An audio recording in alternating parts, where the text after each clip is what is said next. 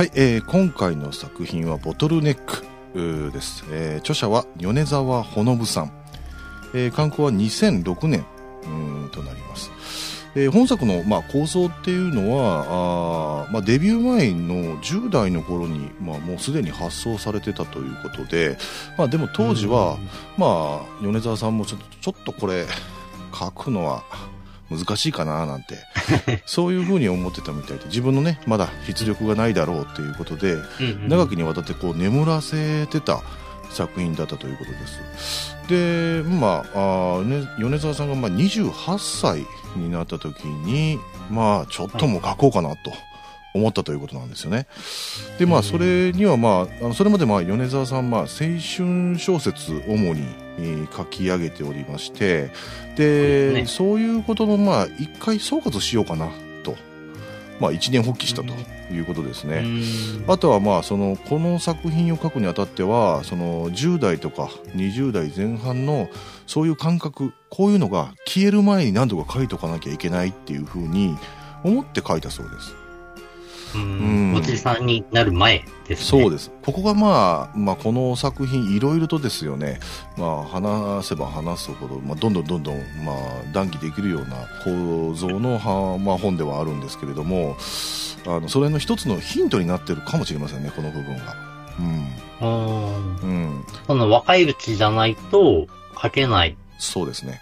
っていう、あの、思いがあったってことですよね。そうです、そうです。強い思いがあったそうですね。消える前に、これ消えちゃってから書いてもどうしようもないなっていうのが、ちょっと隠されてますよね。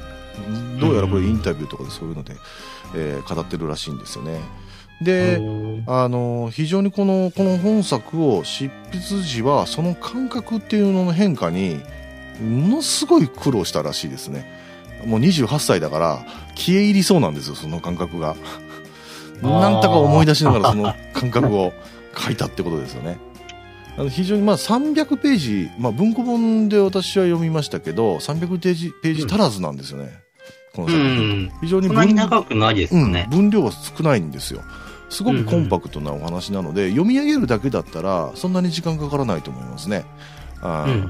割とあ、のーとがきの部分も多いし、うん。うん。っていう形なので、えーまあ、非常にサクッとは読めるんですけどこの物語にえーの中にあることっていうのはもっともっと読後いろんなことを考えられるような作品なのでちょっと面白いですよね、うん。今まで取り上げた作品とはちょっと一風変わったような形になってますそうですね。うんうん。やりがいのある作品に出会いましたね、うん、まあ談義していきましょう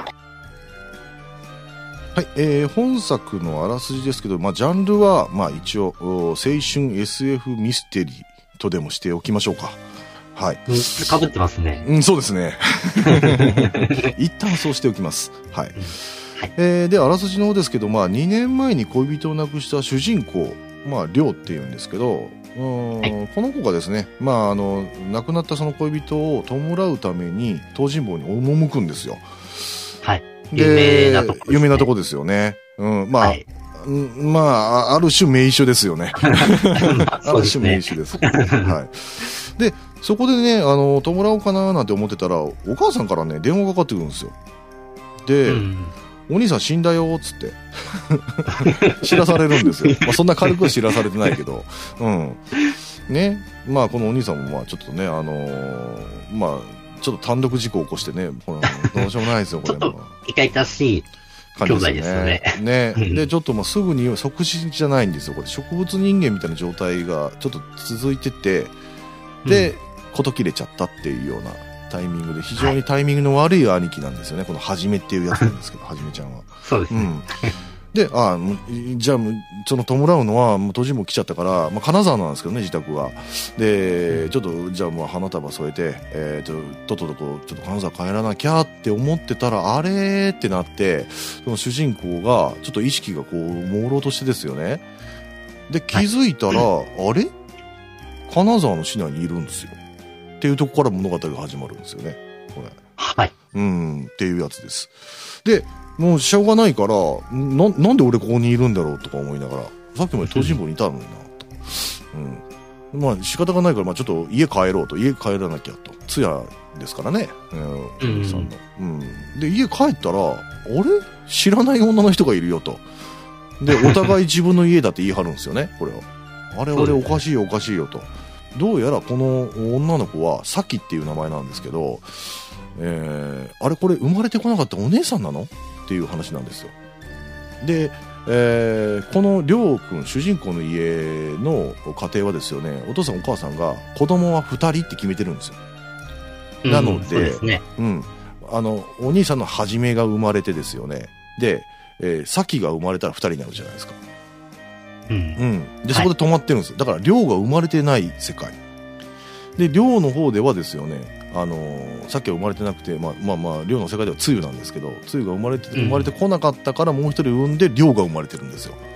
っていう二つの世界。あら？これ自分が生まれてこなかった世界線に来てるよと。うん。っていうパラレルワールドに、こう、ちょっと迷い込んだのかななんてことがわかるっていうやつなんですよ。うん。はい。で、じゃあ、どうしようってなるじゃないですか。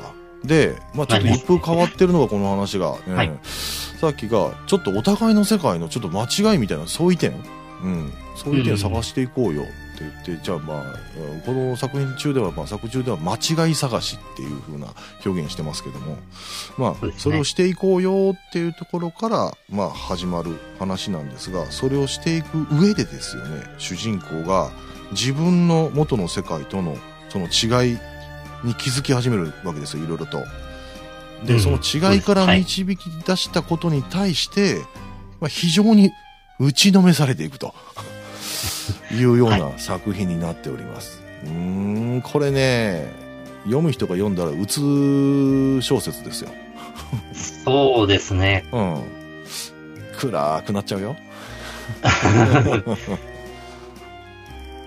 主人公にその、読んでて、うんのめり込んで、自分が主人公と同一ししながら読んでいくと、だんだん憂鬱になってくる感じもしますね。うん、そうですよね。うん。う。うんん、まあだからこの読み手がですよねどういうふうに両側に投影してですよね話を読んでっちゃうとしんどくなるかなってちょっと思うんですよねうん、うんそうですね。だからまあ俯瞰でちょっと読むっていう形の方がいいと思いますよ もし読まれる方は あんまり量に肩入れするなとうん。しんどくなっちゃいけないからとニュートラルでいった方がいいと思いますねなんか本当に。神の目で、これは、えー読んでいった方がいいと思いますね。うんんんまあまあいろいろ話し合うことが多いと思いますんで、よろしくお願いいたします。お願いします。はい、えー、じゃあこの作品何が面白いのかというところですよね。えーまあこのボトルネックっていう作品、まあ、ある程度ラストが予想できるような、うん作品には作りにはなってるんですけど、まあうん謎を残したまま結論出さないっていう風な形にはしてるんです。そうですね。ね、ある程度予想できるんですけど、まあいうん。まあ、いわゆるリドルストーリーってやつですね、まあ、そういう風になってるんで、まあ、読むたびに味の変わる小説っていう感じですよね。あのーうんこれはだから、あのー読む人によっても違うだろうし、まあ、当たり前なんですけど、でも同一の人がどのタイミングで読んだかによっても非常にこう感想が変わってくる、うん、作品ですね。すね。うんめっちゃ変わると思いますね。まあ私たちねね。おじさんになって一回読んじゃったんで、その感想に今回はなるんですけど、あのー はいこれね、若かりし頃に読んでたら、また違うんでしょうね。うん、とは思うんですよね。17年そうですね。近く前うん、になるのかな、16、7年前ですね、この作品は。だから10代の頃に読めたらどう感じたのかなっていうようなことなんかも読みながらちょっと思っちゃいましたね。うん。うーん。うん、で、まあ、作中のね取り上げてることなんていうのはもうものすごくその、まあ、主人公がまあ高校1年生なんで、まあ、多感な時期でございますよ。ね、そうですね。でその時に陥りやすいその自己肯定ですよね。自分は何者なのか、ね。とか。それを考え始める頃なんですよね何者になるんだろう、みたいな。まだまあまだなるわけないんですけどね。何者にも。なれるわけじゃないんですけど その作業の裏側っていうと自己否定もちょっと出てくるんですよねやっぱり。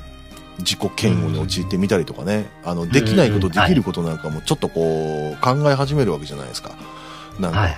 で、クラスメイトを見てみると、すごく、なんかね、おしゃべりが上手な方がいたりとか、ね、あーそういう性格の人なんかがいたり、自分とは違うなとか思ったりとかね、お互いが思ってると思うんですけど、そういうふうにこう自分にないものをね、あの、妬んでみたりとか、そういうことなんかもあって、まあそういうことをちょっとまあこう思い起こさせれるような、うーん、ちょっと作品になってるかなと思うんで、読んでるちょっと年齢によって、いつ、いくつで読んだのかによってですよね。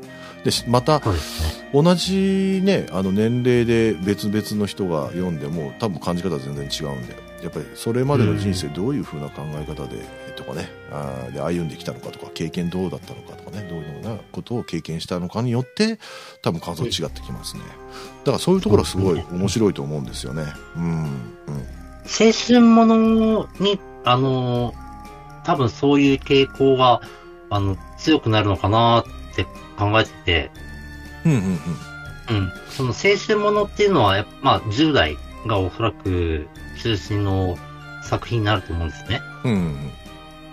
その、同年代で読むと、ものすごい共感を、あの、得られると思うんだけども、うん、その、時間が経って年を取ってから読むと、うん。なんか、青臭い作品だなみたいなうん、うん。感じになるかなと思って、その、そえー、青春小説か、ああ、のだか。二通りの感じ方が僕はできましたけどね、自分がその同じような年代の時にどう考えてたのかなって思い返しながらも読めるし、今の自分だったらどう感じるとか、この事柄に対してどういう風な対応をするかとか、うん、なんか、常になんかこう、で、で、量はどうするんだろうとか、なんかなんかね、三つぐらいずっとね、並行して考えながら読んでましたね。忙しかったです。疲れる。うん本当に。あの、サクサクは読めるんで、読むのだけだったらサクサクなんですけど、ちょっと、ね。わざとページめくる、ね、えー手を止めながら、ちょっと待ってと、うんちょっと考えようっていうことをわざとやった作品ではありましたね。うおん。ーではありましたね。まあ、本当だから、まあ、今回ね、今、毎回そうですけど、共読本やってるじゃないですか、作品で。はい。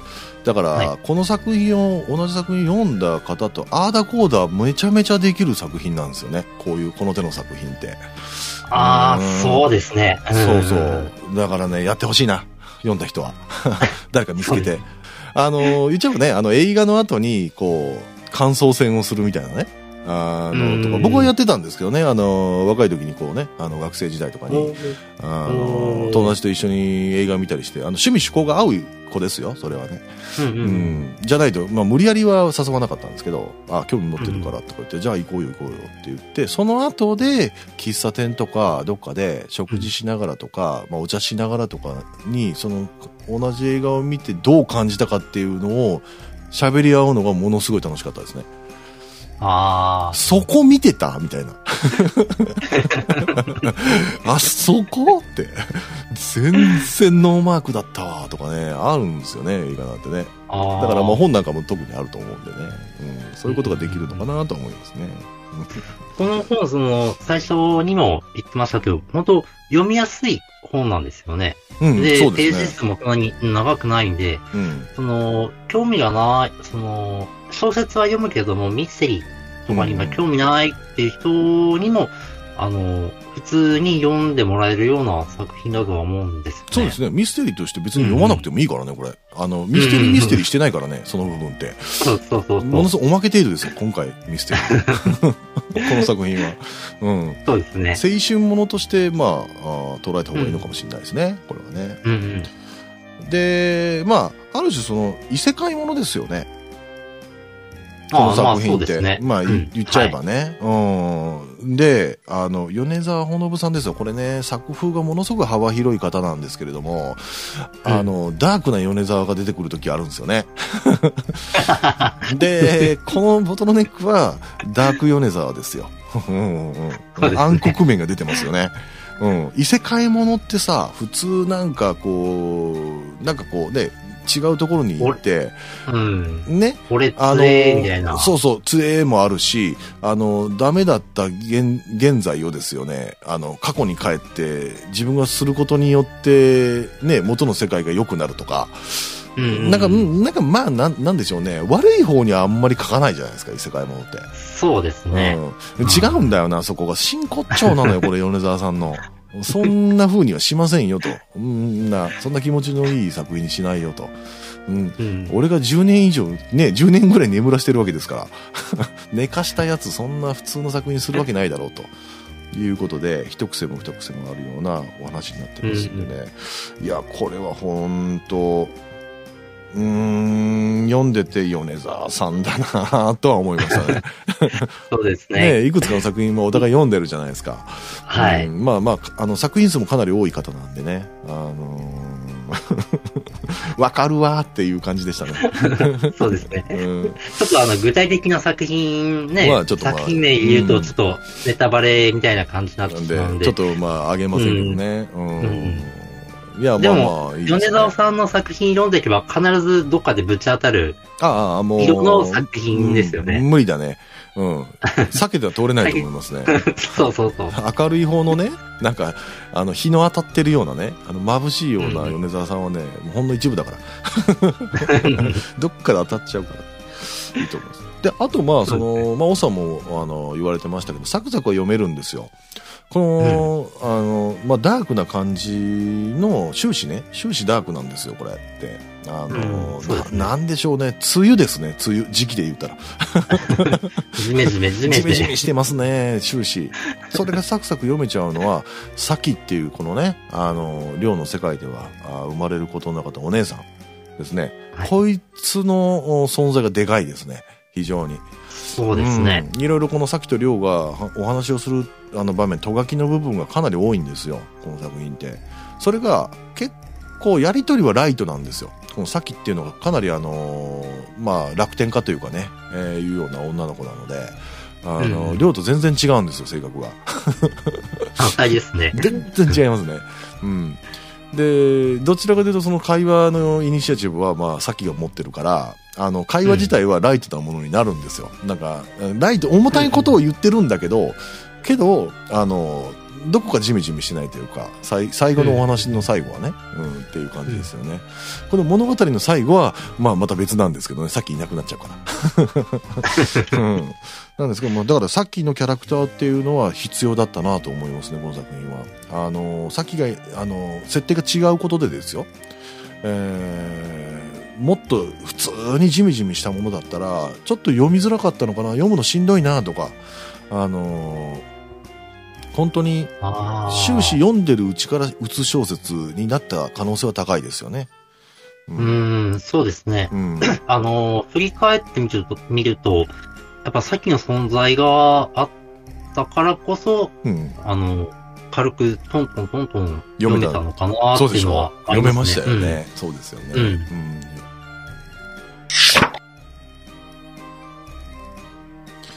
はい、えー、それではですね、ちょっと私なりにですね、本作のですね、考察のはい。ちょっとメインにしようかなと思ってるんですけど、えっ、と、おーこのボトルネックって、いろいろと考察が多いと思うんです。考察しがいのある作品でもあるので、多分、ウェブ上にはいろんな、なんか考察があるのかもしれないんですけど、で、うん。えー何をやるかっていうんですけど、この、うーん、先の世界ですよね。まあ、一旦、パラレルワールドですよね。に迷い込んだっていうふうに、まあ、作品紹介したと思うんですけれども、この先の世界は、本当にパラレルワールドだったのかっていうところを、ちょっと考えてみたいと思うんですよ。はい。うんうん。これは、いわゆるその、量が、パラレルワールドじゃなくて、量の妄想とか、量が見た夢とかっていう風にも取れますよね。う。うんなちょっといろんな可能性を考えてみようかなと思ってるんで、ちょっとお付き合いいただきたいと思います。で、まあ、はいその大前提として、ちょっと申し上げたいのが、この、お作中での日数の経過の整合性です。はい。はい。作中で日付が経過してると思うんですけれども、さっきの世界に行った後ですよね。えっ、と、何日過ぎてますかね？先の世界に行きました。えっ、と、ネカフェで泊まりますよね、寮は。はい。2日かな？で、二晩泊まってますよね。っていうことは、行った日を含めて3日ですよね。じゃあ。そうですね。そうですね。えーじゃあ思い出していただきたいんですけども、えー一番最初に、えー先の世界に飛んだ時に、まあ、ベンチで気ぃつくんですけど、えー金沢市内のね、その時に日付をはっきり言ってると思うんです。2005年の12月の3日って言ってると思うんですよ。はい。OK ですか？この辺は。はい。OK です。じゃあ、えー戻ってきた時ですね、東尋坊に今度は戻ってきますよね。はい。その時に言ってると思うんです。戻ってきた時、曜日、曜日だけしか言ってないんですけど、月曜日って言ってると思うんですよ。はい。ですよね？そうです。ね。そうですね。はいえーじゃあ、僕はネットで調べました。2005年の12月の3日って何曜日だったのかっていう話ですよ。ね？調べたんですか？調べました。調べますよ、それは。土曜日です。土曜日なんです。うん。うん。ということは、戻ってきたのは2晩経ってるから月曜日っていうの合ってますよね。そうですね。実際2005年の12月5日って月曜日なんですよ。はい。ね？3日から3、4、5ですから。合ってますよね。合ってますね。この時点ではパラレルワールドっていうのは否定にはなりませんね。パラレルワールドに行って、12月の3日だったものが、パラレルワールドの世界では2日間経ってて、元の世界に戻ってきた時に月曜日だったと。で、日にちで言えば12月5日だったということが推測されますということですよね。はこれは。大丈夫ですよね。変じゃないです破綻してませんよね、パラレルワールドは。はい。はい。で、まあ、パラレルワールドって否定にはならないんですけれども、この3つね、パラレルワールド、量の妄想、量の夢っていう3つあるんですけど、まず僕は、このパラレルワールドを一回否定させていただきたいんです。この説を。先の世界に行きました、量は。はい。でも、先の世界で起こった事象っていうことを考えていくと、全部が全部、ほぼ全部量にとっては、量、俺の世界では全然ダメなのに、先の世界では、いいことばっかりになってますよね。なってますね。なってますよね。はいこれ、いささかできすぎじゃね？って思いません？さすがにパラレルワールドだっつっても、うーん、なるほどね。ちょっとできすぎじゃない？って、用意されすぎじゃないの？っていう話なんですよ。うー。うんん。で、気持ち悪いんですね。まず、これ1点目ですよ。うん。ね。で、もう1点あるんです。この、さっきの世界との行き来ですよ。ね。パラレルワールド説があるならばですよね。出入り口は、東尋坊であるべきですよ。これ作中でも言ってますよね。うん東尋坊から先の世界に行ったんだったら、先の世界の東尋坊に行ってくれよって話なんですよ。そうですね。それをしなかったわけですよ、米沢さんは。なんでしなかったのって話なんですよ。行った先もさ、なんかそのサイクリングコースのそばのベンチの上じゃん。はい。縁もゆかりもないところですよ、それしかも。だから、望みとのなんかとか、ありゃいいですよ。うん。何の縁のゆかりもないって作中でも言ってますよね。なんでそうしたのって話なんだよ。だからパラレルワールドにしたいんだったら東尋坊でいいじゃん。あ、ぶ少しだけ、ね、ねうん少しだけ気を失ってたのかな。で、あの主人公がそのまま家に帰ります。家に帰ったら先がいました。でいいじゃないですか。うんうん。そうしてないんですよ。整合性なくないですか？この、この異世界ものとしてのワープとしては、しっくりこないんですよ。その、行った時もそうだし、帰る時もそうじゃないですか。帰る時どんなタイミングで、でした？なんかもう絶望してですよね、りょうが。ね。さっきとやりとりして、さっきでも引き止めますよね。あんたどうすんのよ、つって。うんもういいんだ、みたいなことになりますよね。もうの、はいどうでもいいやって状態になった時に意識が遠のいて、東進坊に帰ってくるでしょ？そうですね。そうでしょ？おかしいでしょ？だから、それがベンチの、もともとあった金沢市内のそのね、ベンチのところの付近だったらまだわかりますよ。それも違うんですよ。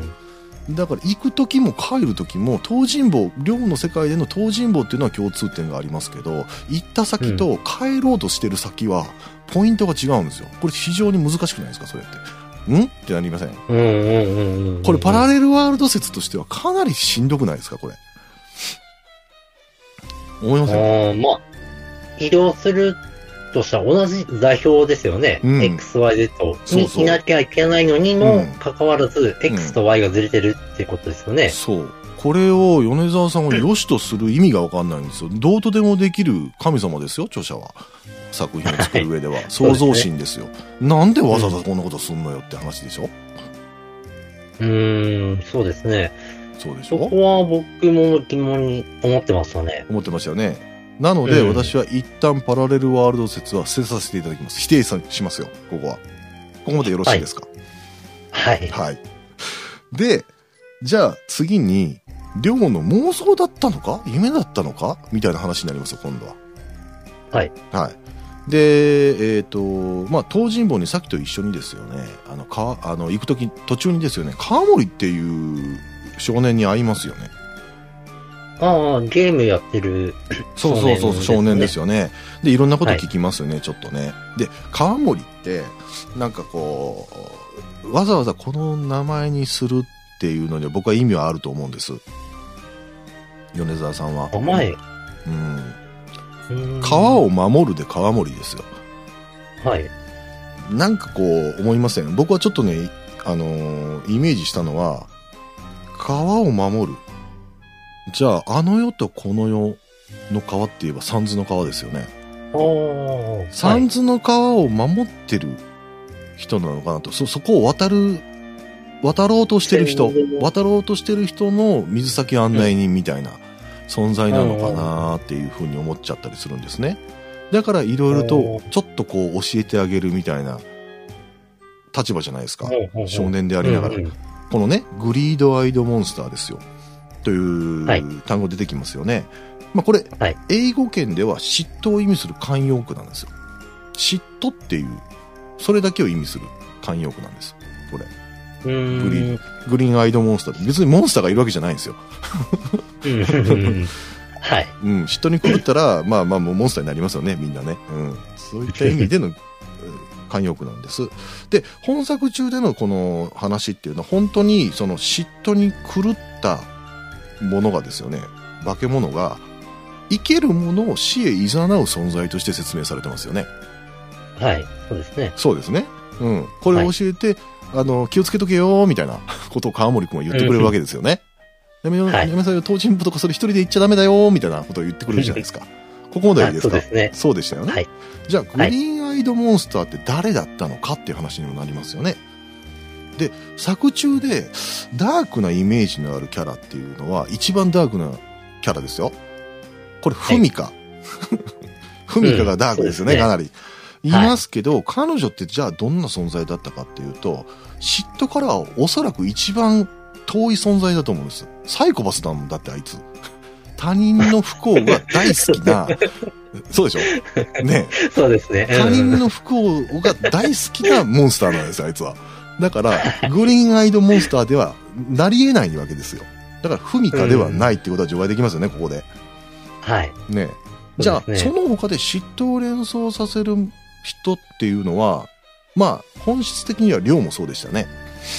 でも、亮本人を除けば誰だろうかっていうと、望みですよ。覚えてますか？望みは何に嫉妬してましたか？イチョウの木を切らなかった老婆に嫉妬されます、してませんでしたか、死んじゃえって言ってましたようね。ん。はい。ね。だからこれは望みと解釈するのが妥当じゃないかと思います。で、東尋坊で現れる声なんかも望みじゃないですか？あれは。うん。最初の、ええ、あの思い出してください。亮が、亮の世界に帰った時ですね。東尋坊に帰った時に最初の一行何でしたか？やっと言ってくれたねって。セリフから始まると思うんですよ。最終章かなんかは。あ、はい。ねやっと言って、言ってくれたねっていうところが始まりますよね。ねそうですね。これは、亮がこれ以上生きていたくないって思った後に東尋坊に帰ってますよね。もうん。う、話の流れとしては。そね。その時に聞こえてきた声ですよ。これがグリーンアイドモンスターですよ。一人しかいませんよね、東尋坊には。その時。うんうん。うん。だから、望みの声だと容易に想像できると思います。ここまで話をお聞きいただければ。ね。うん川森のあの一人で東尋坊と行ったら現れちゃうよなんていうその示唆もそうですしね。二つが合わさるですよ。川森の言った通りですよ。はい。現れたのは誰だったって言えば、これは望みじゃないのって話ですよ。いつか？はい。大丈夫です。実際、先の世界の時に、先と亮で東尋坊に向かいますよね。はい。でも二人で行ってますよね。そうですね。その時にグリーンアイドモンスターは現れましたか？出てこなかったですね。出てこなかったですよね。二人で行ってるから。はい。っていうのもあるし、まあまあ、あの、ツッコミがあるとしたら、先の世界では望み死んでないから、現れるわけもないんだよね。まあまあまあまあまあ。そうですよね。そうだよね。で、ここまで行きます。で、今までの事柄から考えて、妄想なのか夢なのかっていうところがあるんですけど、この考察いろいろ考えました、私。ね。はい。で、今回、私、モリスが提唱するのは、気絶した間に亮が望みに見させられた夢説です。わかります？亮は気絶したんだと。で個人棒でですね。そう、東尋坊で、亮は気絶してて、実は、あの、東尋坊から落ちたわけでもなくて、パラレルワールドに行ったわけでもなくて、気絶していたんだと。そ、の間に望みに、このグリーンアイドモンスターである望みに見させられた夢だっていう。亮が見た夢ではないです。自発的に見た夢じゃなくて。見させられた夢なんじゃないかっていうやつですよね。うん。うん。なんです。いいですか？ね。うん、はい。うんうん。ねあの物語の冒頭って亮は、まあ、愛する望みがなくなってですよね。自分の境遇も別にどうでもよくてみたいな、うん。で生きることっていうことについて放棄し続けてますよねこの子は。別に、ね。だから、まあ、ある種死ぬ理由を探してたっていうような設定っぽいかなと思うんですね。そういった意味ではだからうん。亮が見た夢っていうふうに思ってもおかしくはないんですようん。うん。うんで、あのーそう、それも否定できればいいんですけど、ただね、じゃあ、それだったら、夢っていうよりは妄想ですよね。量の妄想だとして作り上げた世界を僕たちは読ませられたんだっていう説であった場合ですよね。あの、実際2日間経ってますよね。ね経ってますよね。そうですね。で、妄想にふけてたたとはいえですよ。ね。白昼夢みたいなことあるかもしれませんけど、妄想にふけてたとはいえ、意識のある状態ですよね。まず、ここ。ここ大事なんですけうど。ん。意はい。識のある状態で、12月の真冬の東尋坊で、入れますかって話なんですよ。現実味がないでしょ。現実味ないでしょ。僕ちょっとね、うんここ調べました。12月の東尋坊。気温何度なんだろうって。おそ、だいたい0度から5度です。マイナスにはならないんですけど、うんそんなもんでしょ0度から5度です。うんうん意識ある状態ではちょっとやばないっていう話なんです。あの、そういうね、東尋坊なんてとこに行くんだからザッバーンなってますよ。うん12月ですよ。は いそれそれなりの装備で行ってると思いますよ、りょうくんは。ね。うん。うん。とはいえ、とはいえですよ。2日間丸々妄想にふけるってことは、ちょっとまあ難しいよねって話なんですよ。まあ、ないですね。ないですよね。だから、うん途中で現実に戻ってきますよ。ね。ということなので、ここで一旦妄想説も否定させていただきます。はい。はい。つまり、その間はグリーアイドモンスターである望みに気絶させられて、意識がない状態になってて、見させられてるっていうのがしっくりくるわけです。いかがうでしょうか？いかがですか？ここまで。はい。うんわかりまめられますかね？はい。うん。で、あのーこの夢説ですよね。あのー検証していきたいんですけど、のぞみが言った言葉があるんですよ。まあ結構終盤の方なんですけど、最近私、自分が夢の中にいるような気になる。周りの人がみんな夢の中の住人で、私とは関係ないような気がするの。薄い膜がかかってるみたい。私と他の人を隔てる薄い膜がって言ってるんですよ。で、これに対して亮は、その、亮が抱いてるドッペルゲンガーっていう言葉に抱いてるイメージにすごいよく似てるって感想が描写であるんですよね。あうんあ、はい。ありましたね。ええ。で、最終的に亮の中ではそれを聞いて、望みの言葉を聞いて何でもない人になるっていうことはそういうことなのかもしれないっていう。この今の望みが感じてるようなことなのかもしれないっていうところがあるんですよ。はい。うん。だから、夢っていうのがここで出てきてるわけですよね、言葉として。だから、そういう状態に今、量もその領域に、望みが入った領域に、やっと到達したみたいな感じにも受けられるわけですよね。なるほど。はい。うんうんうんで、望みの言葉でもう一つあるんですね。夢の中にいる私を傷つけることができるのはきっと夢みたいな理由だけなんだと思うっていう。意味がわからないですね。うん。夢の中にこう、こういう状態ですよね。何でもないものになるっていう状態が夢の中にず居続けてるような感覚でいると、望みがね。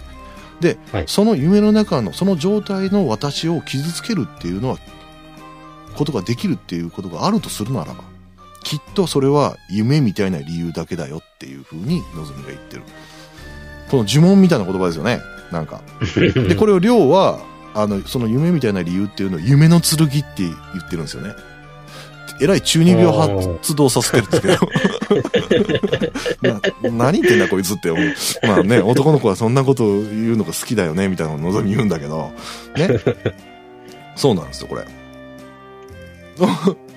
ちょっとこう、なんか見えてこないですか？もやがかかってるものがちょっと見えてこないですか？この夢みたいな、ね、理由。夢の剣ですよ。この作中で亮が、ね、夢を見させられたその中で、夢みたいな理由で傷つけられたことがありませんか？自分の存在がボトルネックだってことですよ。自分の存在がボトルネックだっていうことに気づいて、もう打ち砕かれてるじゃないですか。夢の中ではいはい夢みたいな理由で傷つけられるんですよ。のぞみが言ったような言葉で。まあ、夢みたいな言葉っていう、あの理由っていうのがちょっとしっくりこないかもしれないですけど、まあその夢の剣はヨヨにとっては多分そのボトルネックっていうのが自分だったんだっていうことが、っていうふうにちょっと私は推察したんですよね。ね。うーん。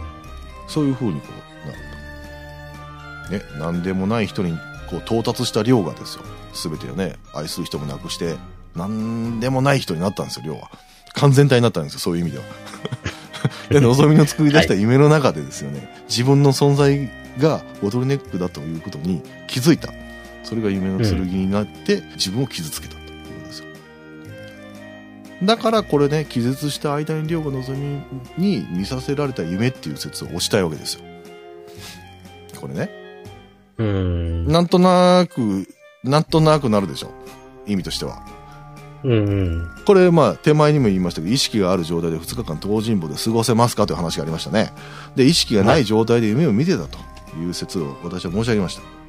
でも、人間の体温ってちょっと調べたんですけど、28度以下になったら、まあ普段30、なんか6度、7度ぐらいありますよね。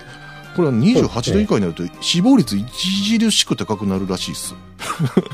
へえー。だから、その12月の東尋坊の気温、先ほども申し上げましたけど、大体0度から5度です。2日間放置された場合ですよ。まあ服は着てるとはいえ。うん。どうなんでしょうね。あのーお寒い、お寒いところにいらっしゃる、その、おっさんにおお伺いしたいんですけど、2日間どうなんですか？無理ですね。死んじゃう？死ぬと思いますね。うんうんうんうん。それか死なないまでも、その仮死状態には最悪、最低でもなるんじゃないかなと思うんですよだからかなり危ない状態にはなるよね。少なくとも。うん。で、はい。思い出してください。本作中の先の世界から戻る手前の量量の状態。風邪気味になってなかったですか？ああ、そうですね。やばいんですよ。元の量の体が。やばい状態になってるから、夢の中の量の体調も悪いんですよ。このリンクしてるんですよ。よ。うん、うん、うん、うん。ちょっとこう、腑に落ちませんか、その辺。なんか、急に風邪気味になっちゃってっていうのが。ね？が、がしかしです。がしかしです。でも、ちょっと東尋坊で、その気絶したとはいえですよ。ね。寒いと本人は思ってないかもしれないけど、ね。その間に見た夢説っていうのは、ちょっと厳しいんじゃないかってなりますよね。うーうん。ん。なので、これも捨てます。この説も。何個捨てるんですか？3つ捨てました、今。パラレルワールドも、そうですねえーも妄想も夢も見ず、はい。捨てました。で、はい3つすべて一旦否定されたわけなんですが、最終的な私の結論としては、申し上げますと、これ、グリーンアイドモンスターイコール望み、これの説はあのそのままです。が、はい作り出したパラレルワールドの説です。最終的には。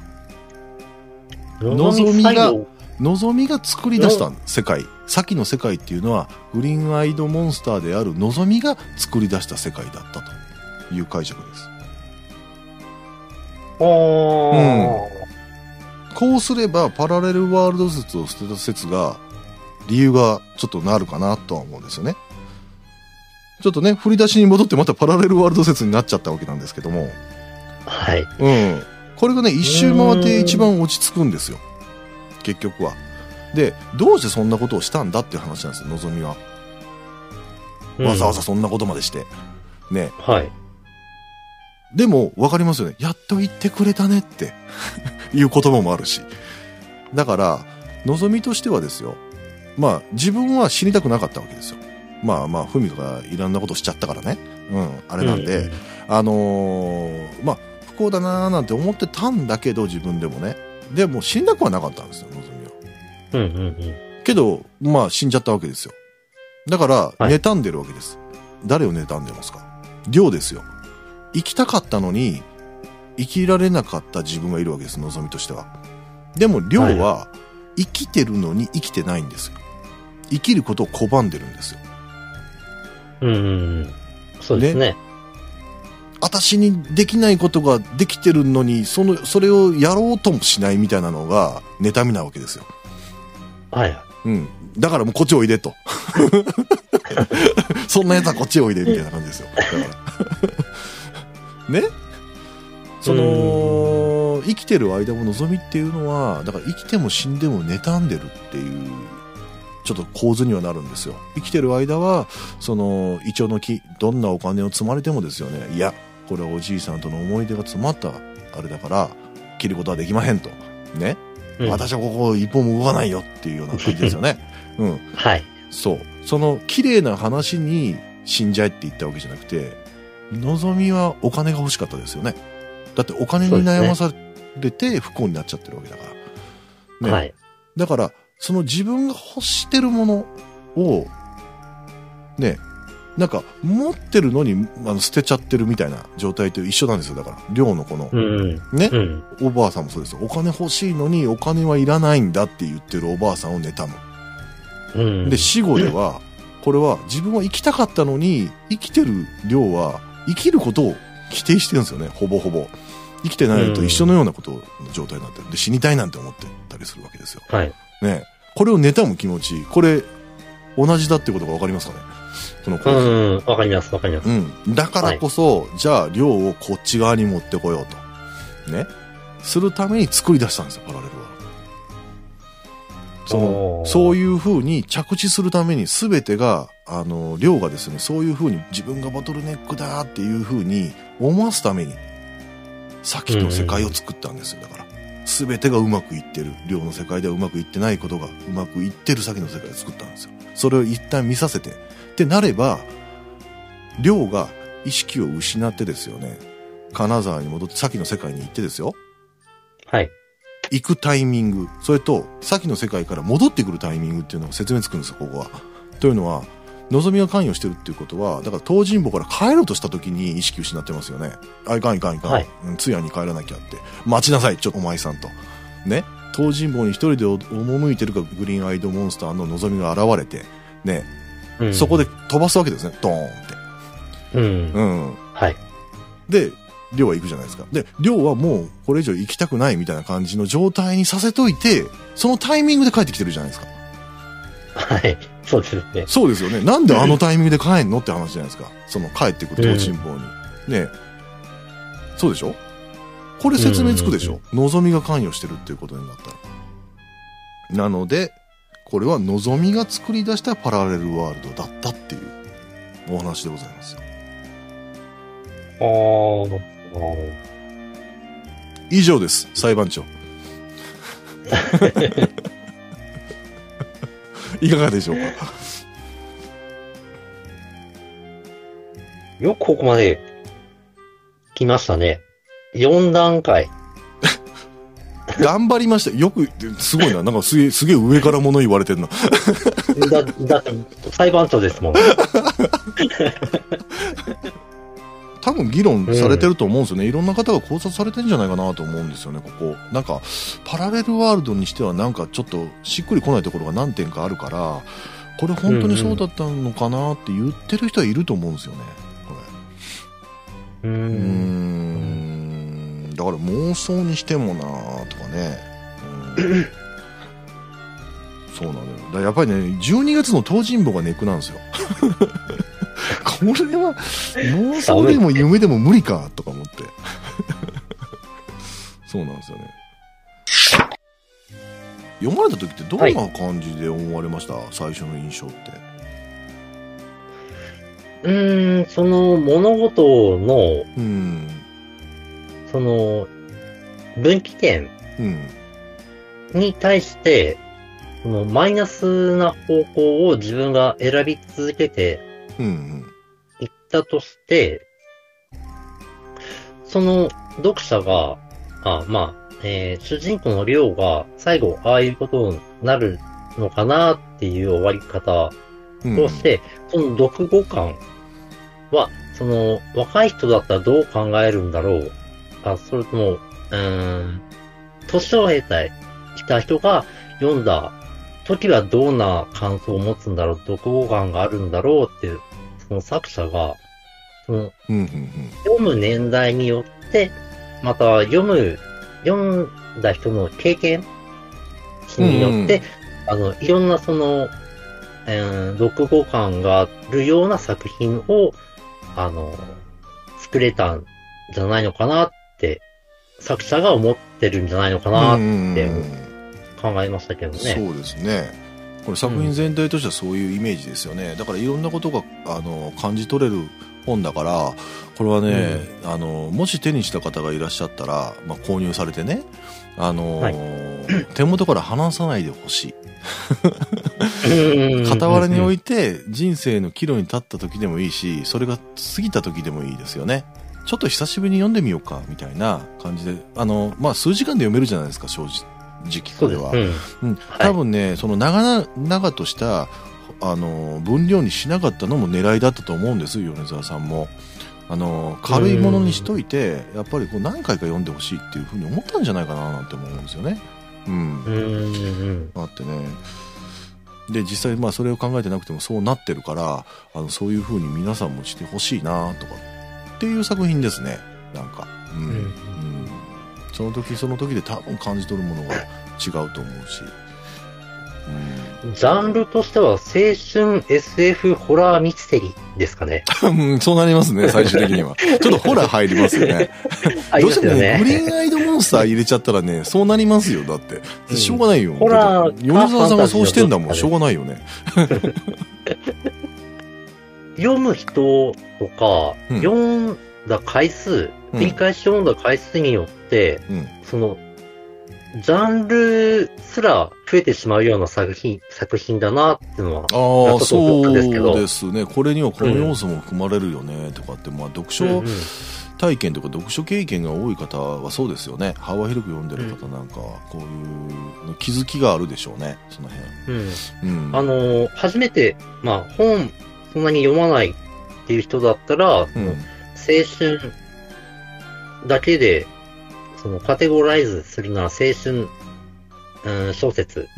みたいなだけで、その、くくってしまうかもしれないけども、うんうんまあ、他のジャンルの本を読んでる人たちだったら、そこに SF とかホラーとかミステリーなんかがくっついてくるような作品。なんだなっていうのは。うんそうですね。うん。あのーこの作品って本当にす普通に読めばさらっと読めばで、あのー救いのない絶望の物語ですよね。そうですね。うん、はいでまあそういうのが書きたかったのかもしんないしその中からどうだったんだろうってあのちょっといろいろ考えてみて絶望が書きたかったわけじゃなくてこれは別に絶望でも何でもないよって言いたかったのかもしれないしと思ったんですね。ほううん、確かにそのね普通の高校1年生にとってはその、家族ですよね。家のことと学校のことっていうことがもうほぼほぼ世界の大半を占めるわけですよね。そうですね。そりゃそうですね、海の向こうのことなんて想像することもあんまないですよね。まあ少年大衆入れるといった偉い方もいらっしゃいますけど。ね。ね。暗かかって。うん、はい。実際のね、あの、その高校生なんて、ね、少年たちはもう自分のことで精一杯ですよ、そんなの。そうですね。そうそう。でもね、本当の本当の世界って、現実世界っていうのは、そんな狭いもんじゃないですよねって話ですよ。うんうん。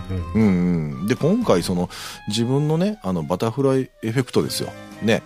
この蝶のあの羽の羽ばたきがですよね、遠くのね、離れた、あの、天候にまで左右されるんじゃないかなんていう話があるんですけれども、その自分のやったことがですよね、あの、どんな波及効果があるんだろうっていうことをちょっとこう考えさせられるような作品になってますよね。先と量の世界を、あの対比させることによって、えーなんですけど、あの、高校1年、2年のものの一個人の及ぼす、その、効果なんて、大したことねえよ、そんなの。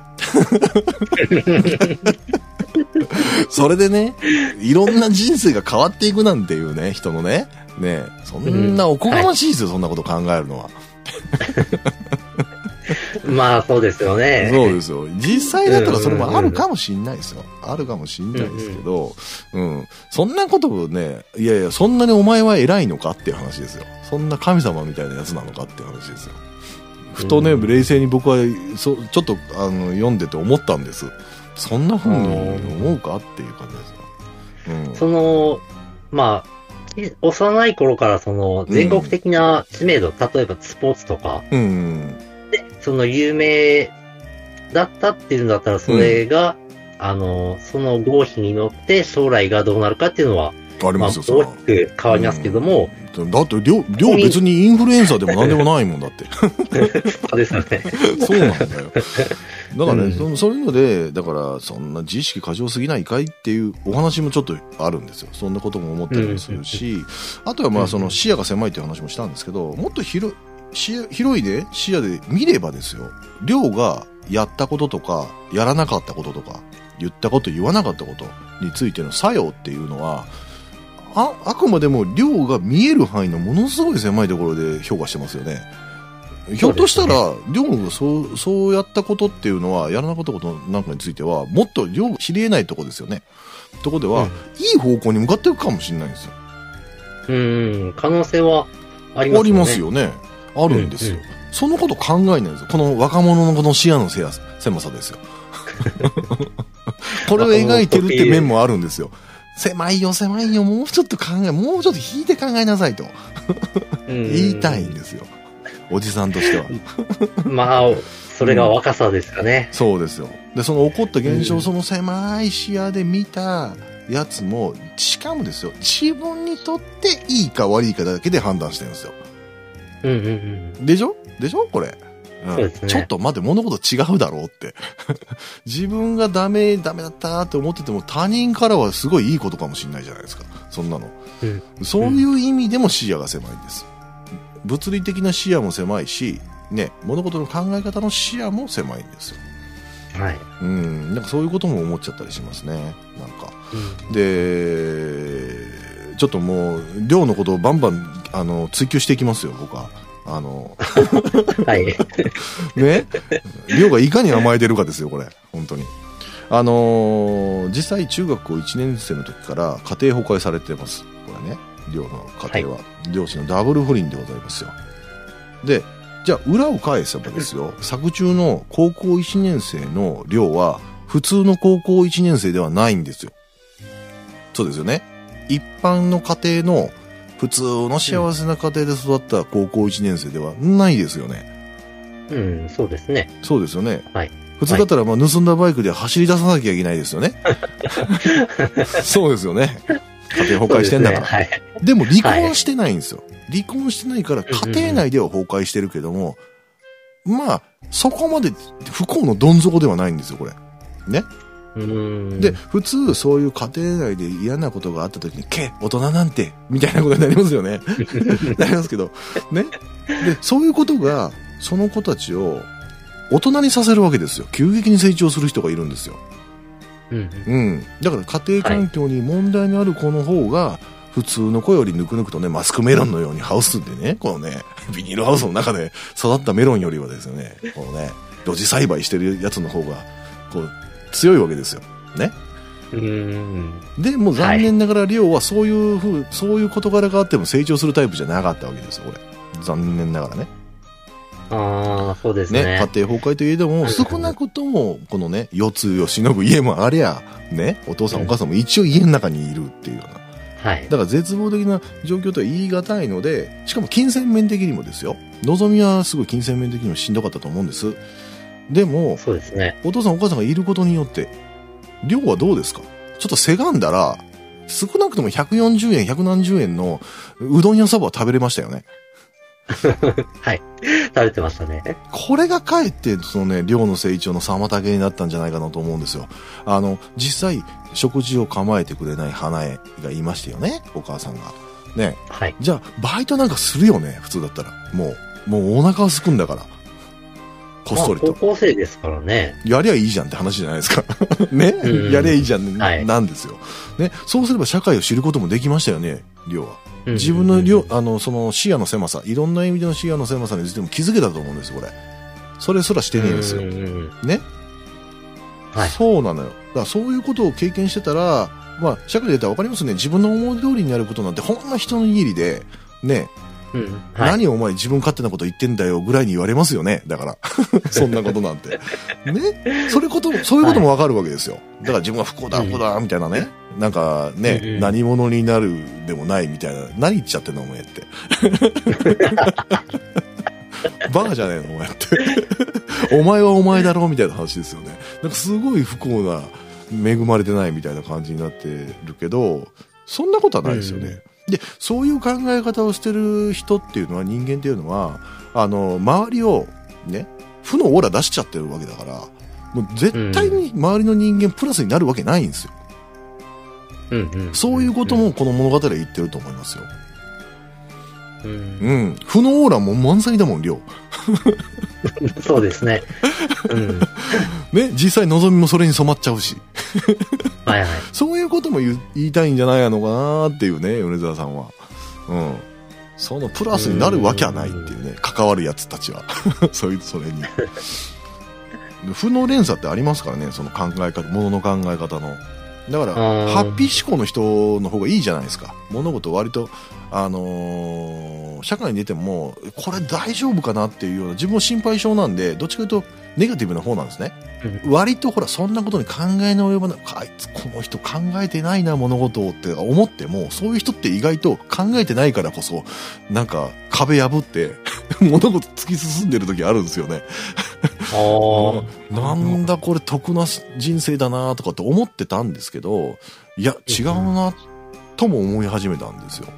ああ、そうじゃないなと。この人がなせる技なんだな、これはと。うん。だから変に心配しても、だから心配って、あのーした方がいいですよ。あの、細やかな配慮はできるから。うんうんううん。ん。でもはい、ある種、ガサツな人が多いですよね、楽観主義の方って。だって、しょあの、うん。細やかなことできい。ないから。うんなんとか、いや必要だったらやるだろう、他の奴らが。みたいな感じで、自分のね、あの、やらなきゃいけない最低限のことを、こう、そっちに注力してみたいな感じになるから、はい。うん。だからそういう人がガサツに感じられると思うんですけど、いや、幸せになるのかもしれない。どっちがどっちとは言いませんよ。両方ないと世の中多分うまく回らないと思うんで。うんうん。ただ、その、その、きめ細やかな方がネガティブ思考に陥りやすいっていうのは確かなんですよね。やっぱ。で、あ、ダークサイドに落ちちゃうと、周りの人はそれ影響しちゃうからね。絶対。う。うんん。ななんか、なんか、なんとなく思ってること、ここんなこと言ったら多分、王さんも分かってくれる話だと思うんですよね。この言葉に一個一個したら分かることを、こう、まとめて作品にしたかったんじゃないかなっていう、米沢さんは。そんな気がしますね。うん若さの、その若さゆえの青さとともに。う。うんん。なんて思いますね。結構。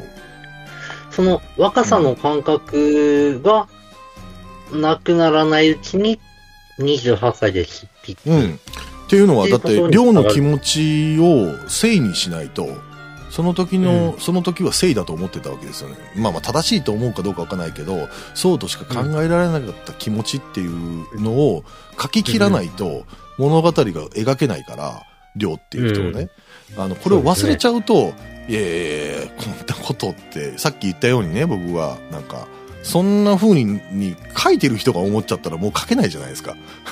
そうですね。そうなのよ。そこだと思うんですよ。ね。だから。うんヒントがあるところから考えていくとこの米沢さんのその言葉から拾えるのはそういうことじゃないかなと思うんですうん。今じゃないともう忘れちゃったら書けなくなるっていうのは青臭さが残ってないと言えないとうん。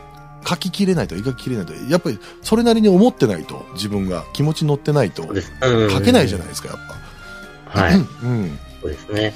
だから、い今じゃない、もう忘れる前にどうしても書き書いておきたいってね、ずっと置いてたけど、うんっていうことなんじゃないかなと思うんですよね。実際そうですよ、だから、もう世の中の事象なんてね、絶対ね、あの、光と影でバランス保ってるはずなんですよ。はいいことありゃ悪いこと、人生の中でもそうでしょ、いいことありゃ悪いことありますよね。んそうですねだから事象もそうですよ。ある一つの事象については、闇の部分の方を見てる人がいるかもしれないですけど、その真逆から見たら光照らされてますからね、その出来事は。うん。そうなんですよ。だから、リョウの、今回、この作品の中では、リョウの存在、自分の存在が、じ自身が、ボトルネックだったんだ。俺なんていなくていいんだ。みたいなことになってるじゃないですか、リョウ。はい。はい。違うんですよ。本当の本当は、リョウのその考え方がボトルネックなんですよ。お前の物事の考え方がボトルネックだと、その存在じゃないんだよっていう話なんですよね。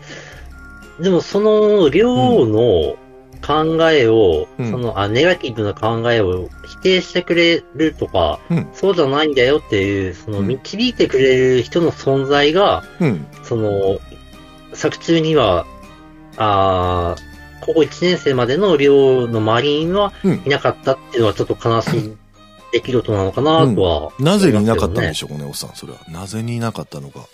りょうが、何でもない人になりたかったからですよ。だから、全然友達も作らなかったんですよね。うーん。去っていったでしょ？みんな。高校になったら。はい。ね、うんそうなんです。誰が悪いの？りょうが悪いんですよ。それは。いや、それはちょっと厳しすぎる。何言ってんの？な、んんだよ、なんだよ。なんだよ、なんだよ。それは、もっと、もっとさ、その、なん、なんていうの？あの、な成長してる人が周りにいたら分かったよ。まあ、う、ふ、運が、運が悪いと言いましょう、じゃあ。まあ、量は運が悪かったと言いましょう。そういう友達がいなかったということにしましょでも、その友達だけではなくて、その両親ですらも。そういうことを、量を導いてやれることができなかったわけで、その長男ですらも、あのー ダメだったわけで、初めも初めはダメだよ。何もしてねえよ。あれは自分探しに旅に行っただけでそうで、す、そうですよ。うんその、探せてないじゃん、あいつ。探探せてないじゃん、もう。いや、自分探したら自分のいる場所を探しに行ったんじゃないですか？まあまあ、そうあっちですよね。の世界に。うんその量に対して、うんその両親ですら、うんあの、両親だけでも、その量を導けるような言動をしてればよかったけれども、うん。ダブル不倫みたいなことをやってるんで、うん。その、量の方向転換をさせることができなかったうん。わけで、全部が全部その量の責任とかではないのかな、いや、そこは寮の責任じゃないよ。そこは寮の責任じゃないけど、そこからそうなったであろう、寮のその境遇ですよね。それは境遇については寮の責任じゃないよ。でも、その境遇になった寮が自分でどうしたかっていうのは寮の責任だよ。知らないよ、そんな気づけるの。かどうかっていそうんのは。な世の中だって両親がいないい。人もいるじゃないですか。その人じゃあ生きていけないの？そんなことないでしょ？その人たちは頑張ってるじゃないですか。その人たちは何なんですかって話ですよ。じゃあ頑張れなかったら量が悪いんでしょ？って話でしょ？何言ってんですか？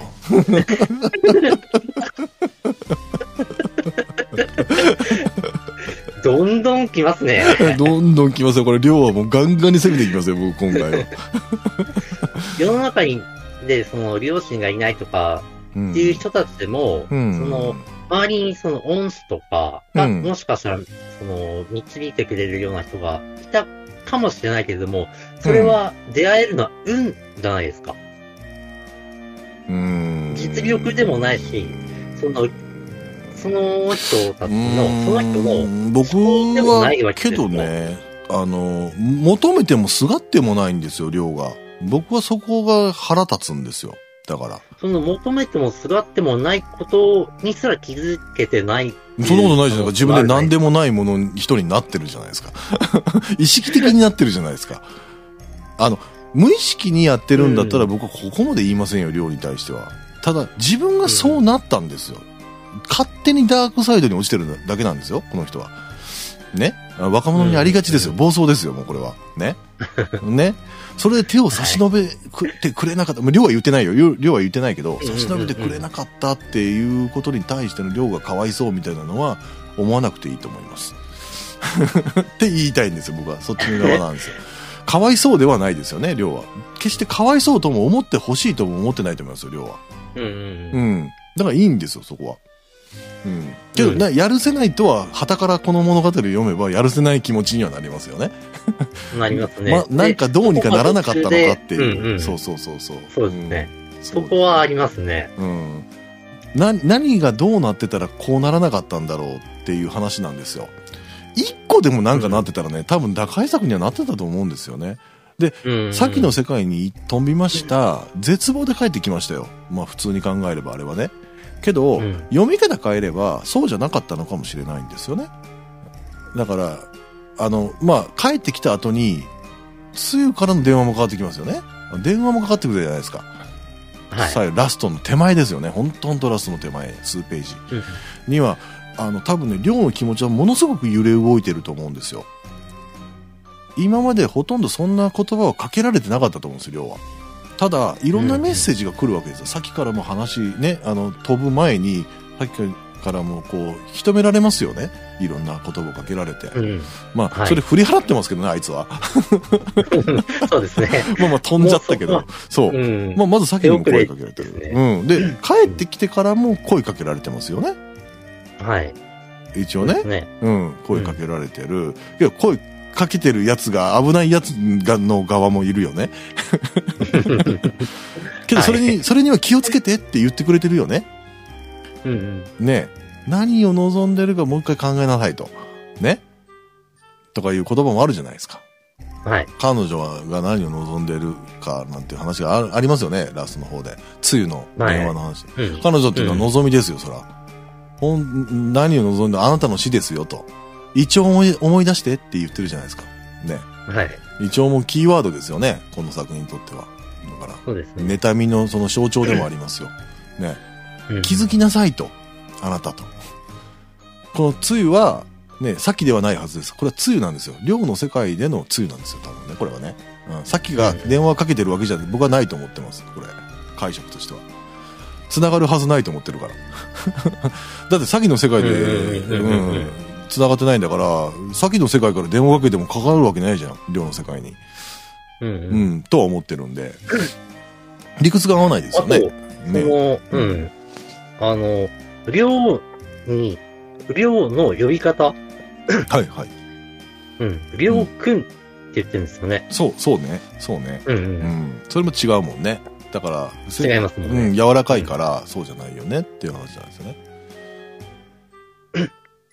そうなんですよ。だから、東尋坊に現れたのは、グリーンアイドモンスターだけではなかったっていうことにもなるかなと思ってるんですよね。それは。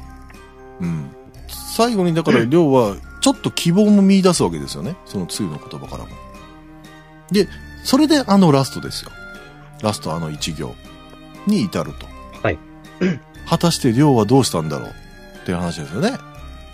うんうん。ね、絶望の中ですよね。生き、ね、生き続け、それを続けるのかとかね。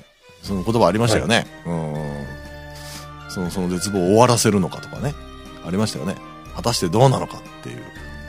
大半の人が、いや、そら、どっちだったのじゃないだろうって話ですよね、これ。すごい、うん米沢さんは片方にすげえ寄った書き方をしてますよね。もうそっちしかないんじゃないのっていうぐらいですよね。リドルストーリーの形取ってるのに、あの一行だけで終わらしたっていうのは、どうなんだろう想像させたっていうのはどうなんだろうっていうところなんですよね。う。うんん。あの声をかけられた量は多分、なんとかなってると僕は信じたいですけどね。うん。もしダメな方に行っちゃってるんだったら、量はもうさ、もう何も弁護できないよ。擁護する必要ないじゃん。もう。さっき王さんが言った、誰かが導いてあげれば、導いてるじゃん。さっきも導いてるし、ついもし導いてるじゃん。それでも、やっぱりって言うんだったら、もうそれはもう何ともなんないでしょ。量が悪いと僕は言い切るのはおかしいですかね？うん。うん、僕いつも言ってるんですよね。あの、終わらすことはいつでもできるって。続けることは難しいよって言ってるんですよ。現実世界の話ですよ、これは。あのー挫折していろいろやってる時に、自分も若い時にそれを思ってたし、終わらせるのは簡単ですと。いつでもできる。いつでも出るから一旦待てっていう話ですよ。一旦待ってみって。うん。うん。い1秒後にでもできるから、5秒後にでも、いつでもできるからやめんのはって。うん。まあ、とりあえず続けてみみたいな話です。そう思ったら気持ち楽じゃないって。うん。いつでも止まれるからって。うん。うん。そうなんですよね。寮にも言ってあげたい。終わらせるのはいつでもできるだからまあ、これ、寮の身になって読むのかどうかですよね。だから年配の方が読むと、まあ、臭く感じるんでしょうね、きっとね。うん、でも、この寮の年代の時は大きな問題だったよね、とかっていうところまで読み解くんじゃないかなと思うんですけどね、皆さん。うん。どっちかっていうと、あの、マイナスの方に引っ張られる話ですからね。それをプラスに持っていけれるっていうことだったら正常ですよ、だから。うん。うん。だから、あの、絶望してる人に読ませたらダメですよ。この話は。大ごとになりますよ、これ。そうですね。そうですよ。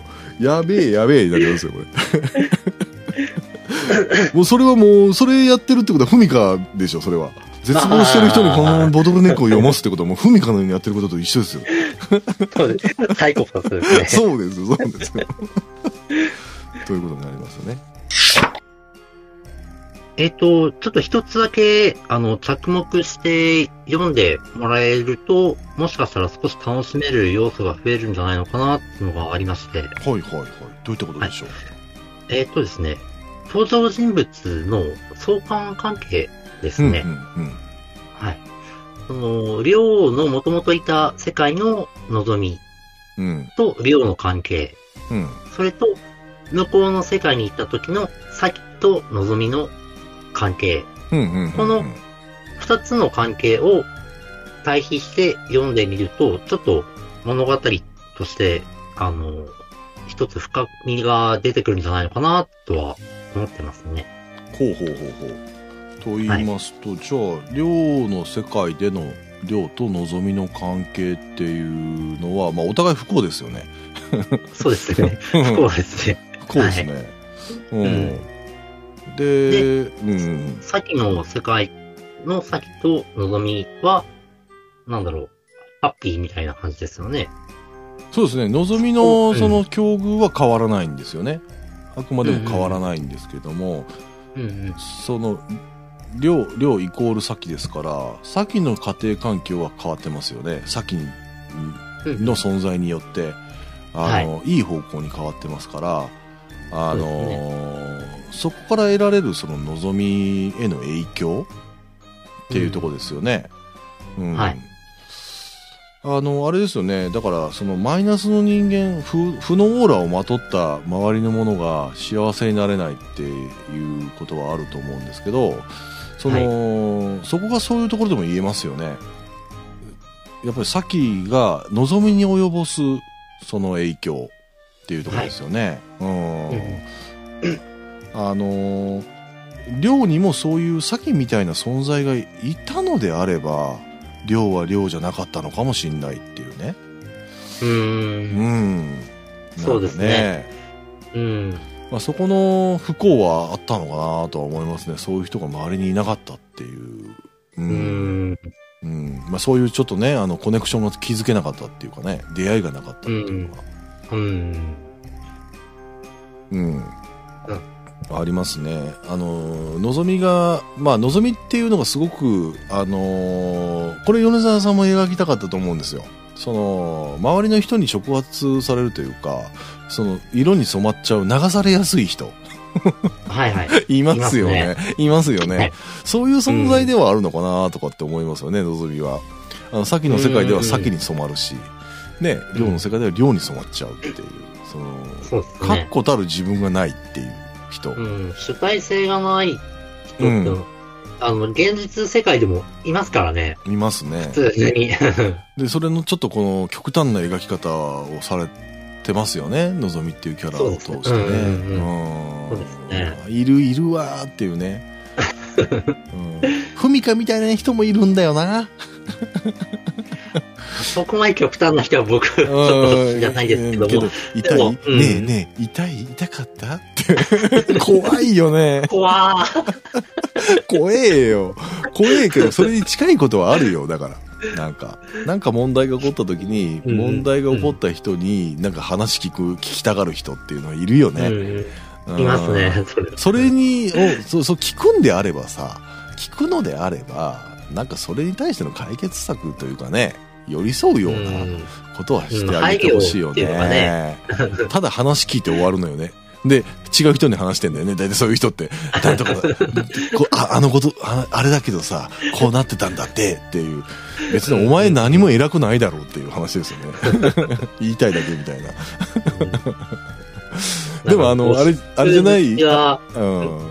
あれじゃないですか、あの、ゴシップ好きはうもん、そうう、そう。過ぎてある感じですよね。いや、でもね、でもね、そういう人が必要な時あるじゃないですか。必要な話ってあるじゃないですか。あの、刑事物とか。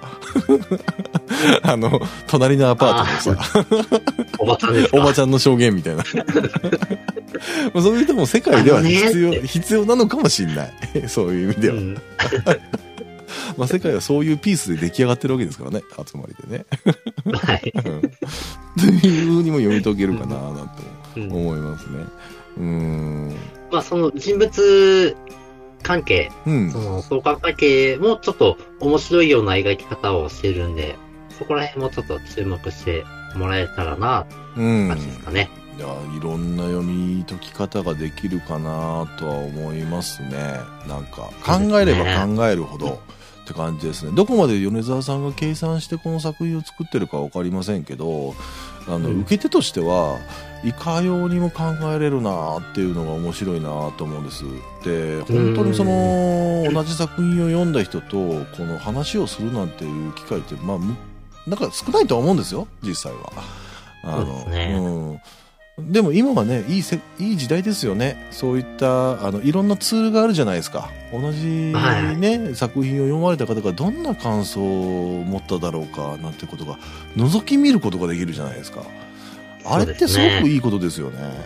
うんうん。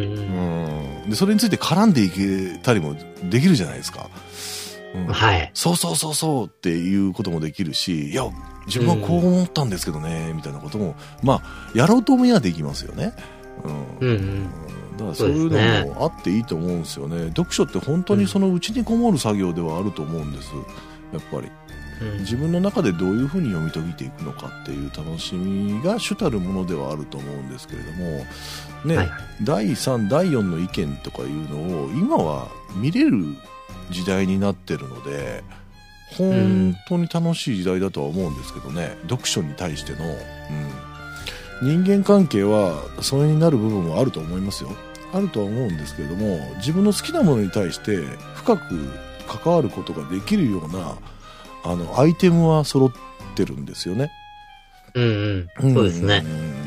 うん。なんでね、そこを自分がどう活かせるかっていうところはありますね。そうですね。うん。うまく使っていければ。うん。うん。面白い時代になったなぁとは思いますけどね。そうそうそうまあ難しいけどね、あの、実際の人間関係と一緒だ距離感って難しいけどね。そこね。そうですね。うん。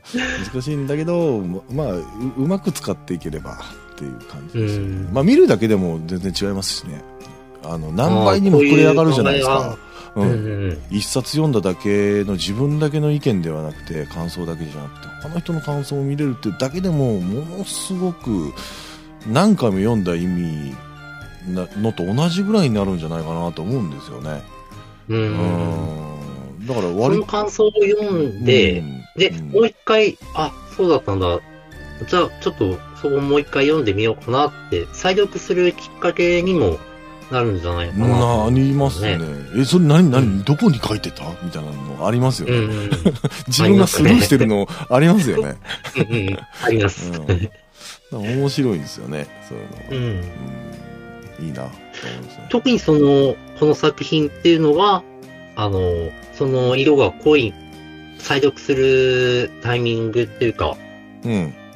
あの、機会が、を読めば、あ、他の人の意見を読めば、再読するきっかけが増える作品なのじゃないのかな、と思いますね。うん。